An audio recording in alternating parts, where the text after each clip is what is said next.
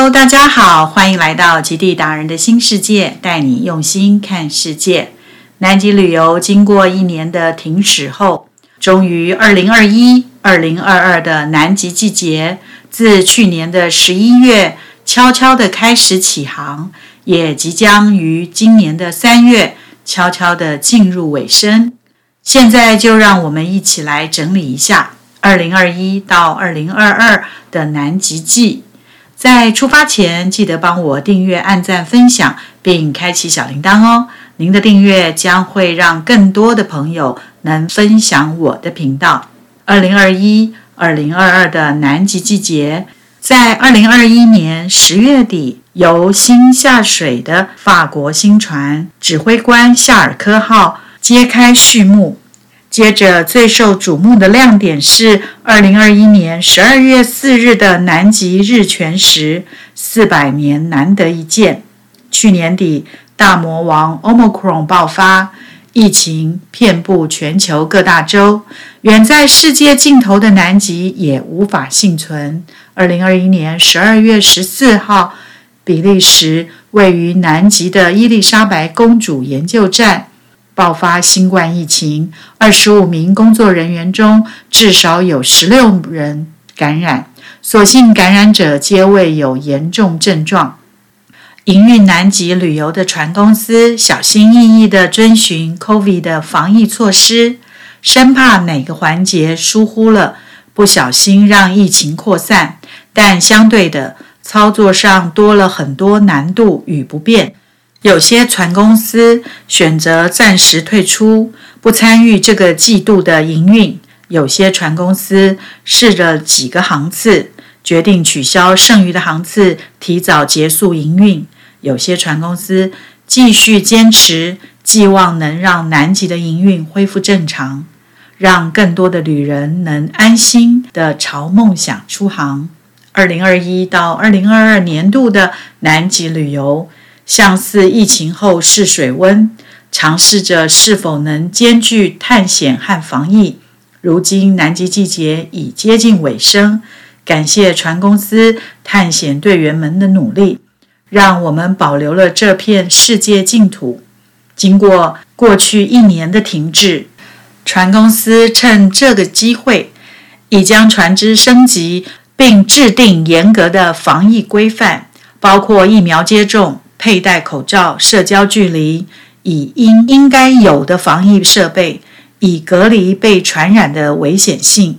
但因为新病毒株大魔王 Omicron 爆发，全世界确诊者不断的持续增加，在上船港口阿根廷乌斯环亚和船上，皆陆续发现有些许的确诊者。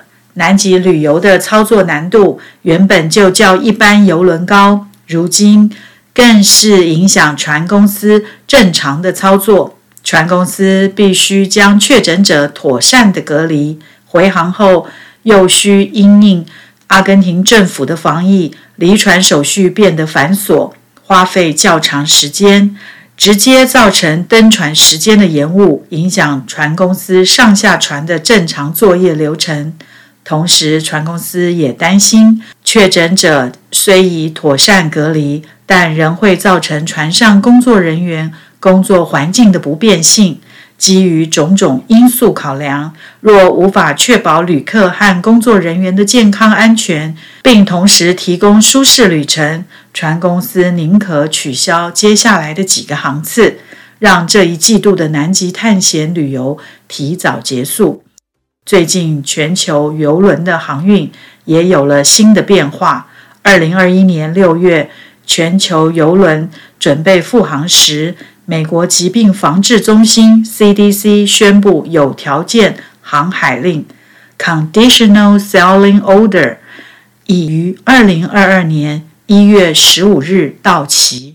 因应紧接的防疫措施，美国 CDC 建议，在美国水域营运的游轮可选择参加 CDC COVID-19 游轮计划，并遵循计划中的游轮防疫新规定。在新规定中，将原先的游轮颜色状态表重新定义为在美国水域。营运的邮轮最新状态清单，依颜色区分显示目前邮轮染疫状态。这张表每天都会更新，以便提供旅客最新的讯息。建议旅客在计划邮轮旅游前，先上网查询邮轮状态，为邮轮之旅加上一层保护套。有兴趣的朋友可以上美国 CDC 的网站，随时关注最新动态。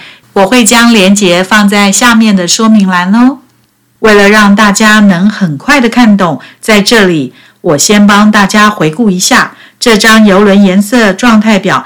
分别以绿色、黄色、橘色、红色、灰色来区分。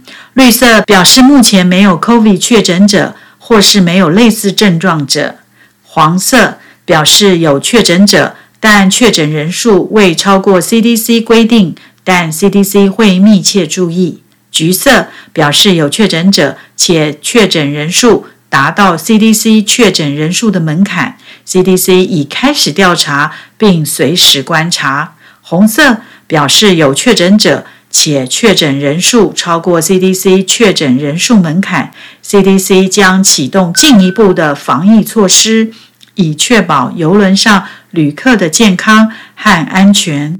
灰色表示邮轮公司选择不参加 CDC 的 COVID-19 邮轮计划，CDC 无法确认邮轮的健康安全防疫措施是否完善。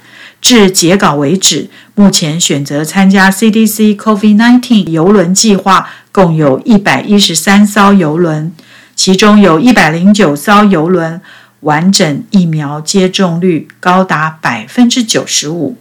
现今全球邮轮市场虽已逐渐复苏中。但仍将随时因应疫情而有所变动。不想错过最新消息的朋友，记得帮我订阅、按赞、分享，并开启小铃铛哦。今天就跟大家先聊到这儿。关于游轮，你想听哪一个部分的资讯？欢迎留言和我们分享。我是杰荣，我们下次再会，拜拜。